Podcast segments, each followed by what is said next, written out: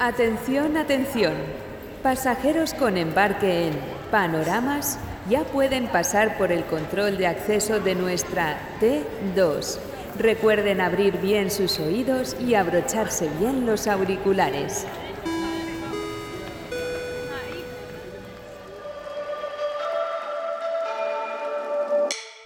Seguro que en más de una ocasión has tenido que enfrentarte a un informe, un gráfico, sin entender realmente su contenido. La visualización de datos se ha convertido en un aspecto clave para saber sacar el máximo rendimiento a la información, ayudando a tomar decisiones de manera prescriptiva. Los datos sin gestionar son algo poco amigable que, no ayuda a la toma de decisiones. No obstante, cuando los entendemos, nos van a ayudar a tomar esas decisiones para mejorar tanto nuestro trabajo como la efectividad que conseguimos. Y para este apasionante viaje que comenzamos en esta segunda temporada de Panoramas, el podcast de Etopía, vamos a tener a un compañero de viaje excepcional. Hola, soy Daniel Sarasa, soy director de la Fundación Zaragoza hacia el Conocimiento y hoy venimos a hablar aquí de visualización de datos, de, datos que producen las ciudades, eso que llamamos el Big Data urbano. habéis oído hablar de la, materia oscura del universo, ¿no? esa fuerza que se supone que, que mueve el universo pero que no somos capaces de verla. Pues con los datos pasa un poco lo mismo. Esa galaxia o ese universo llamado Internet eh, se mueve por una fuerza que, se llama dato, Big Data, y muchos de esos datos somos incapaces de verlos. Eh, tanto Adolfo eh, como Gustavo, que vais a conocer ahora, pues son dos, eh, dos personas que se dedican a, escudriñar esa materia oscura, esos datos oscuros y a, ayudar a que los veamos mejor y, también a, a comprenderlos. Hola, soy Gustavo Romanillos, soy profesor universitario en la Universidad Complutense de Madrid y en otras universidades y soy investigador. Actualmente centrado en el análisis y la visualización de distintas dinámicas urbanas y sociales a partir de nuevas fuentes de datos y el uso de sistemas de información geográfica y otras nuevas tecnologías. Soy Adolfo Don Bravo y actualmente trabajo como personal técnico en un proyecto de investigación europeo que se llama TRESCA. Fast, Reliable, Engaging Science Communication Approaches es decir, enfoques de comunicación científica fiables y atractivos. Este proyecto lo lidera la científica titular Sara de Gliesposti del Instituto de Políticas y Bienes Públicos que pertenece al Centro de Ciencias Humanas y Sociales del Consejo Superior de Investigaciones Científicas, o CSIC.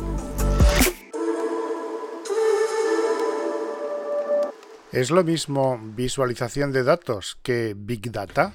Pues no, claro que no es lo mismo. Big Data simplemente hace mención a un tipo de datos particular que tiene ciertas características, normalmente las relacionadas con las tres Vs del ANI, el volumen, la velocidad y la variedad, entendida como diversidad en, la estructura de los datos al provenir eh, de distintas fuentes normalmente. La visualización de datos, en cambio, es un lenguaje con sus propios principios y, de hecho, pues sus orígenes son los mismos que los de la escritura del lenguaje. Eh, como, se entiende claramente cuando uno examina protoescrituras o las primeras escrituras, como, como los token que se tallaban en arcilla en Irán hace más de 5.000 años, o cuando uno analiza la escritura cuneiforme. La visualización de datos como lenguaje también tiene su propia gramática. Lo que ocurre es que a menudo, como quien domina su lengua materna, no entendemos la, gramática que hay detrás. La aprendemos a posteriori. Si uno examina, por ejemplo, cómo nuestro cerebro procesa las imágenes, como ha hecho la psicología gestal, se puede llegar a sorprender mucho.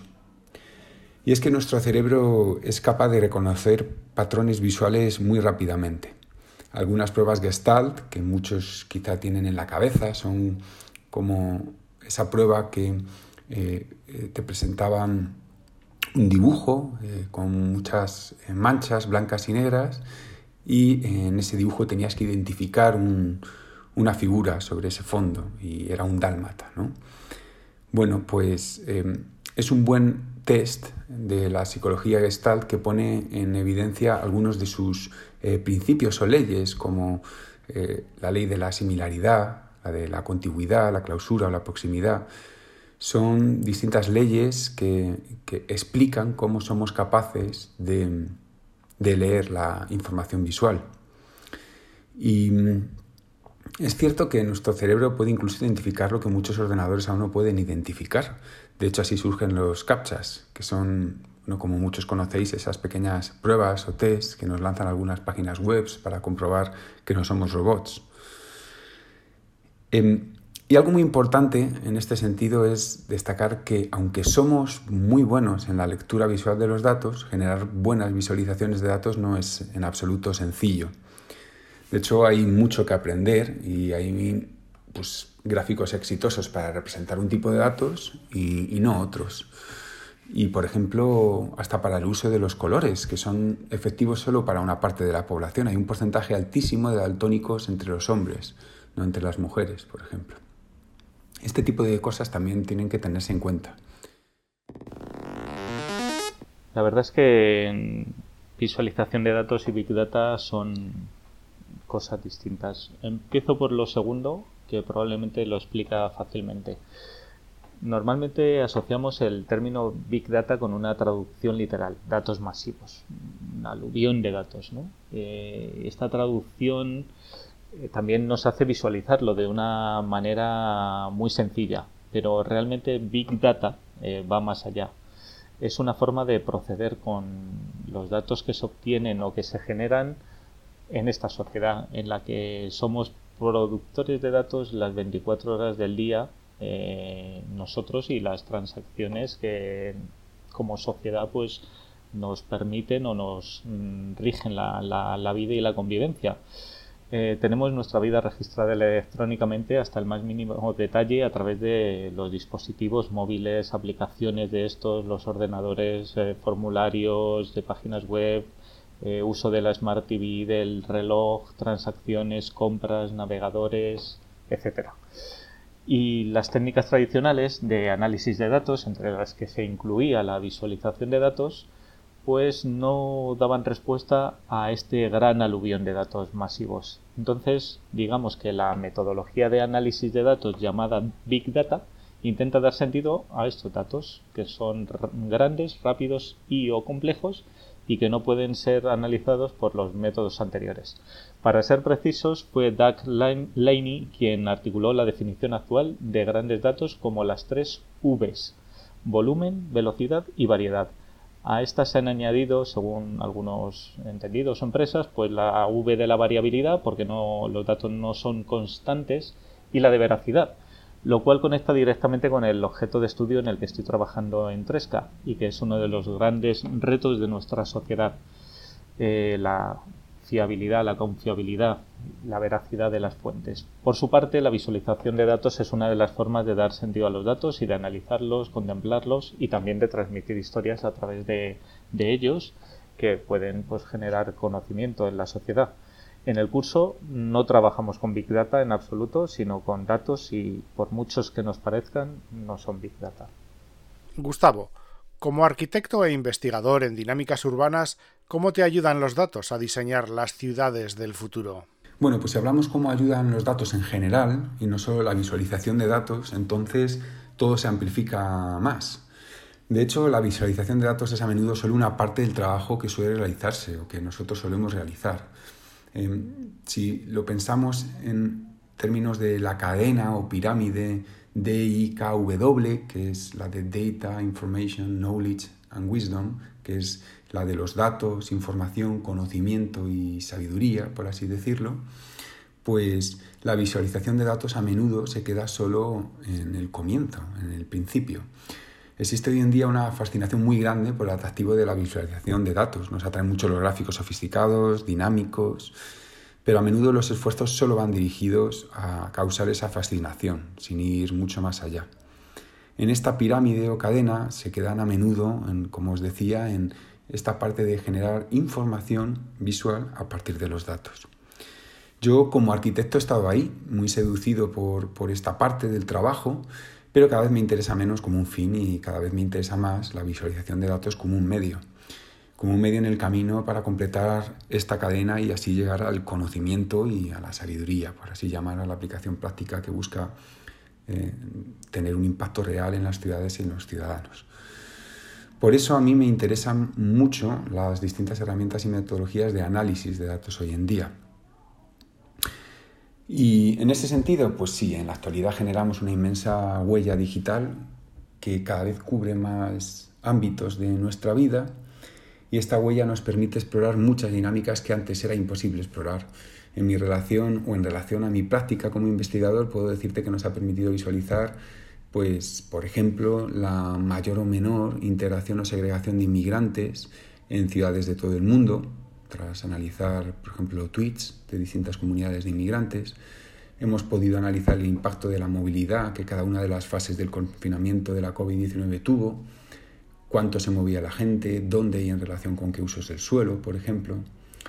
También hemos podido cuantificar la importancia de la densidad de la población, por ejemplo, en el acceso a determinados servicios.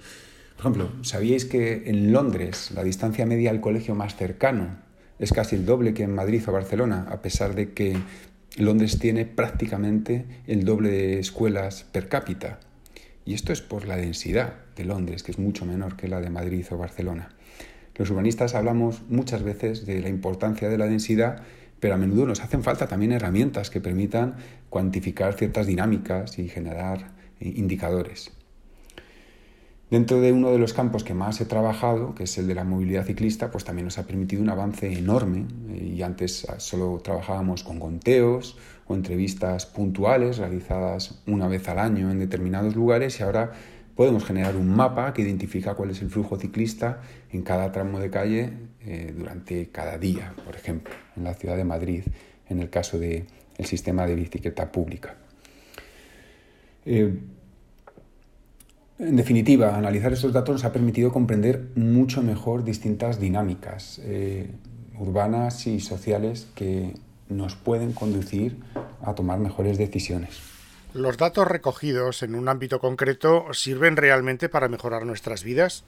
Oye, Adolfo, ¿esto cómo se consigue? La verdad es que los datos confío en ellos por todo lo que hemos dicho, por aportar conocimiento sobre nuestras vidas. Eh, realmente también se pueden utilizar de forma maligna o con, de forma torticera, de forma inesperada. ¿no? En memoria histórica, por ejemplo, hay muchos datos que no se recogieron, como los asesinatos de más de 100.000 personas, compatriotas nuestros, que están todavía en fosas sin identificar, como, como la del propio eh, Federico García Lorca.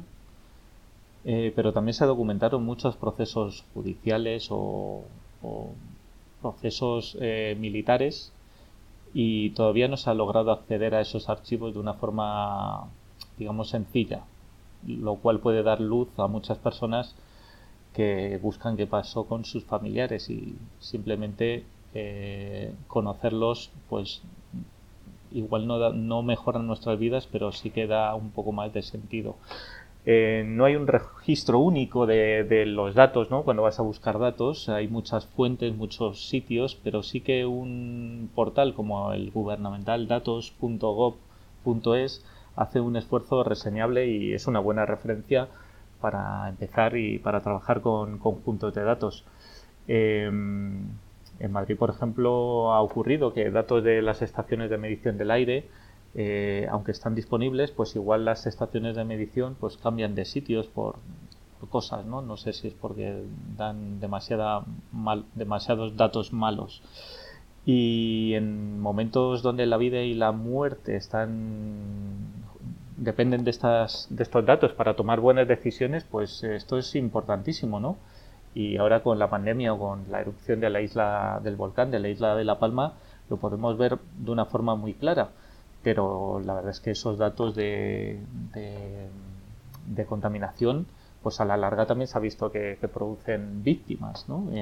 y que el sistema de salud se ve afectado y por tanto yo creo que en, en general deberíamos considerar los datos como un, algo público, parte de los servicios públicos que se prestan y por tanto que fueran de calidad, accesibles y que no variasen en función de un partido u otro, pues como la educación o la sanidad. La mayor parte de las veces que hablamos de datos, normalmente nos referimos a números. En el caso del data mining, va a suponer el análisis y modelamiento de repositorios de datos, es decir, Big Data, involucrando así áreas de conocimiento como la inteligencia artificial, la estadística, el aprendizaje automático o la visualización. Este aluvión de información, de datos, al fin y al cabo, que nos aporta, ¿no será muy difícil separar el polvo de la paja en todo esto, Gustavo? Bueno, pues yo creo que aporta muchas oportunidades de conocimiento. Los datos son la materia prima y se nos ha abierto una gran mina en los últimos años que hay que tratar de aprovechar para generar conocimiento, dar mejores servicios y, tomar mejores decisiones. Ante la marea de información, pues los ciudadanos tendrán que esforzarse cada vez más en seleccionar sus canales de información, en filtrar. Nosotros como investigadores, de hecho, tenemos también ese reto en la actualidad. Antes era difícil conseguir datos, ahora estamos a menudo desbordados y es parte del trabajo el seleccionar lo que merece la pena. En última esencia, pues tratamos de no perder el fondo sobre la forma y de no perder el horizonte, las, las cuestiones más relevantes para las ciudades. Y se hace pues cada vez más vigente la famosa cita de Cedric, Price, ¿no? que decía, Technology is the answer, but what was the question? ¿no? La tecnología es la respuesta, pero, pero ¿cuál era la, pregunta? ¿no? Entonces, con, las nuevas fuentes de datos y la visualización de datos, para nosotros, los que nos dedicamos al estudio de las ciudades, ocurre lo mismo. No tenemos que olvidarnos nunca de cuál era la pregunta que tratábamos de, de responder. Etopía va a alojar un taller de visualización de datos que imparte Adolfo Antón junto a otros especialistas. Oye, Adolfo, ¿cuándo se va a realizar este taller y qué vamos a descubrir en él? El taller de visualización de datos eh, pretende desarrollar ideas o proyectos que utilicen datos de la ciudad. Eh, creemos que Zaragoza, con su portal de datos, tenemos material más que de sobra, pero además hay otras fuentes de datos que podemos encontrar en otras instituciones o incluso datos de la ciudadanía, o bien provenientes de ciencia ciudadana o de uso de las redes sociales. Hemos ideado un recorrido eh, de seis sesiones, una sesión por fin de semana, los dos últimos de octubre y todos los de noviembre. Empezamos el viernes por la tarde y terminamos el sábado por la mañana en cada una de estas sesiones. Y aquí hemos trasladado todo nuestro saber hacer de los talleres de periodismo y visualización de datos. Empezamos por una introducción del curso, donde se presentan personas, ideas y proyectos eh, organizamos los equipos, los procesos y seguimos con un módulo de herramientas para aprender a trabajar con estos datos. A partir de la tercera sesión nos metemos en harina con las sesiones de limpieza, análisis y visualización de datos. Y en la última sesión finalizamos con eh, la presentación de los proyectos y la puesta en común. Eh, somos un equipo de seis personas que llevamos trabajando, bueno, pues unos cuantos años, unos más que otros. Alba G. Corral, Martín Nadal y Julián Pérez, que son artistas. Mario Pérez Montoro, que es catedrático de la Universidad de Barcelona. E Ignacio Azcona, que es periodista independiente, además de, de mí mismo. Aunque suene atópico, lo mejor de estos talleres siempre está por descubrirse, porque nosotros llevamos ejemplos, metodología y herramientas, pero luego cada persona tiene unas referencias, análisis o inquietudes distintas, y de la confluencia de todas las personas pueden surgir cosas maravillosas. Estamos ya concluyendo este panoramas dedicado a la visualización de datos, con Gustavo Romanillos y Adolfo Antón. Quería pediros que para terminar resumierais brevemente y con vuestro propio punto de vista la importancia de la visualización de datos. La visualización de datos ha sido muy importante a lo largo de toda la historia y no solo ahora. La historia, de hecho, está llena de ejemplos brillantes de visualización de datos. Si uno visualiza, por ejemplo, algunos gráficos de Charles Minard, eh, de primeros, de los primeros años del siglo XIX, pues verá muchos gráficos de flujos que parecen absolutamente contemporáneos. O, bueno, no digamos la cartografía como parte de la visualización de datos, pues está llena también de ejemplos que lo ponen en evidencia. Con ello quiero decir que no estamos ante algo nuevo. Nuestro cerebro es muy hábil en la lectura del lenguaje visual y este permite transmitir información de una manera muy efectiva. Información que de hecho quizá de otra manera sería muy difícil transmitir. Así que es muy importante aprovechar nuestra capacidad, pero al mismo tiempo somos una cultura cada vez más falta de atención, una cultura distraída y una cultura distraída es particularmente frágil en un entorno de comunicación cada vez más visual. Se nos puede engañar, se nos puede manipular muy fácilmente si no leemos con atención. Esa es, yo creo, la contrapartida. La visualización de datos nos permite entender los datos de mejor manera porque somos en gran parte personas que visualizamos la realidad, pero también los recuerdos, las proyecciones o los sueños. Como decía Fernanda Viegas en Journalism in the Age of Data, estamos programados para entender visualmente, por tanto hemos de aprovecharlo para entender mejor los datos. También señalaba un aspecto crucial de este momento, que es la democratización de la visualización. Ahora tenemos capacidad para generar nuestras propias visualizaciones basadas en datos que sirven además para contar una historia. Las civilizaciones han usado la visualización para contar historias, para perdurar como cultura, si no democratizamos esta visualización, volveremos una vez más a leer en el futuro el relato de quienes sí lo hicieron. Con la gran cantidad de datos disponibles y de demanda de información, se están realizando trabajos realmente impresionantes en todos los ámbitos del periodismo y visualización de datos. Tanto es así que se le ha denominado al momento actual como la edad dorada de la visualización de datos. Un aspecto positivo de esto es que la sociedad se retroalimenta de lo que conoce y también se hace más crítica y exigente con la información que recibe. Si primero hemos de aprender a visualizar, en el proceso nos podemos convertir en personas cultivadas y si lo hacemos es realmente y es realmente bueno, contribuiremos a que otras personas también lo sean.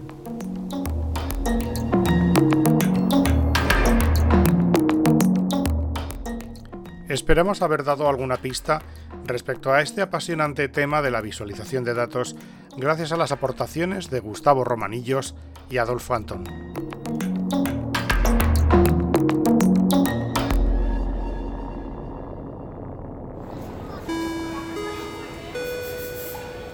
Esperamos que este vuelo de panoramas haya sido de su agrado.